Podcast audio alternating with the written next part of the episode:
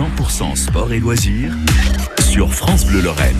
Chaque vendredi, Marjorie Thomas, experte course à pied, gérante de Run Green à Sichazel et coach sport et santé, eh bien, vient nous donner ses bons conseils. Et nous avons tous des problèmes de dos. Et aujourd'hui, nous parlons donc étirement de la colonne vertébrale. Exactement. Alors, il faut savoir qu'il faut toujours rester en mouvement, même si on a des douleurs.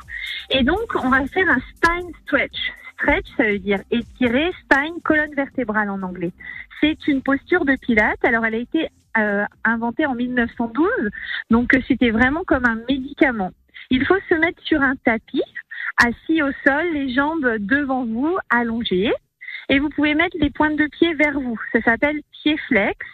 Comme ça, vous sentez déjà l'étirement à l'arrière de la jambe. Tant mieux si on peut aussi étirer la chaîne postérieure, donc l'arrière de la jambe. Et donc vous avez les mains, euh, les bras parallèles